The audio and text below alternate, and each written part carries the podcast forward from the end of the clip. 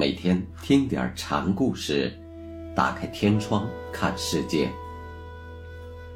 禅宗登陆一节，今天我们大家一起来学习维养宗维山灵佑禅师的故事。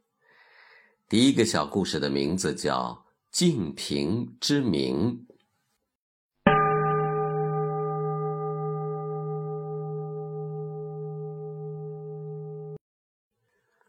维山灵佑禅师是福州人，十五岁时便出家，投到建善寺法常律师门下，后来正式剃度于杭州的龙兴寺，参究大小乘教义。二十三岁时，灵佑前往江西拜见百丈怀海大师，百丈一见如故，随即收为入室弟子，跟自己。参禅学道，灵佑恭敬的视礼一侧，百丈便问：“谁？”“是我。”灵佑应声而答。于是百丈便吩咐道：“你替我看看那炉中还有没有火。”灵佑走过去拨弄了几下，告诉百丈说：“没有了。”百丈起身走到炉边，翻搅了一遍，竟然又发现了几点尚未燃尽的星火，便用夹子钳起来，举到了灵佑的眼前。你给我说说，这是什么？灵佑先是一愣，然后恍然大悟，赶忙向百丈施礼道谢。同时，又把自己的体会给百丈具体陈述了一下。百丈听毕，点点头，表示认可，但又进一步提醒灵佑：“刚才我是不得已找了一条歧路，引你走上正道。《坛经》上不是说过这样的话吗？欲施佛性意，当观时节因缘。”要想识别佛性的本来面目，还得掌握好时光火候。火候到了，你就仿佛在迷惑中忽然惊醒，遍寻不得的记忆突然在脑海中出现。这个节骨眼上，你就能明白自己本来就有的东西根本用不着到别人那里去找。所以六祖大师才说：“悟了。”同未悟，无心也无法。开悟之前与开悟之后没有什么本质的不同，因为实质上并没有一个外在于你的心与法。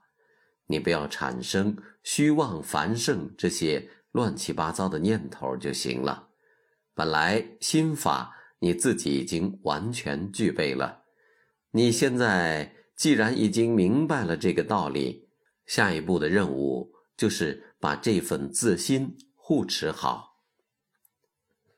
炉中尚存余火，灵佑上前胡乱检点了一下，便轻率地认为没有了。结果百丈深入开掘，还是把它找了出来。百丈特别拈出时节因缘加以强调，显然是默许了动物之前的修正过程。和顿悟的契机，自信本来具足，可以说是因。那么时节即为缘，因缘齐备，佛性自现。这时候你会发现，绕了一圈又回到了原地，即自信。所以百丈把接引之功视为暂时歧路。灵佑见火是见性，以火是以佛性佛法。取静与传灯之灯相仿佛，在后面的公案中，我们会提到见火而悟的现象，在禅僧中屡有所见，或多或少当有百丈的影响在。且说灵佑开悟后的第二天，他便随百丈一起进山普请作悟。百丈问他：“你带火来了没有？”宁佑说：“带来了。”百丈又问：“在什么地方？”灵佑顺手在地上捡起一支干柴，呼呼地吹了两下，然后递给百丈。百丈便说了一句：“你这是蛀虫食木，偶然成文，还没有悟成一片呐。”司马头陀从湖南远道而来，他告诉百丈说：“我在湖南发现一座山，叫做大围山。”可以拘留一千五百个禅僧。百丈饶有兴致地问：“你看老僧住持那里怎么样？”头陀摇了摇头说：“你住不合适。”哦，那是为什么？百丈追问了一句：“你是个兽人，那儿却是座肥山。如果你到那里开堂讲法，僧徒不过……”八九百人而已，百丈便进一步征询道：“你看我这些弟子中有没有谁可以住持此山？”头陀回答说：“得挨个瞧瞧才能知道。”当时禅院的首座是华林觉，百丈立即差人把他请到了方丈，然后问头陀道：“你看这个人怎么样？”头陀让华林觉咳嗽了一声，又让他在地上来回走了几步，似乎在考察音色与步态，最后失望地摇了摇头，不行。百丈又派人把灵佑给喊了来，灵佑当时只是点坐，地位远在华林觉之下，不料头陀与他一打照面，便兴奋地说。围山的主人就是他了。当天晚上，百丈把灵佑叫到自己的方丈，千叮咛万嘱咐。看来我的化缘也就是这块地方了。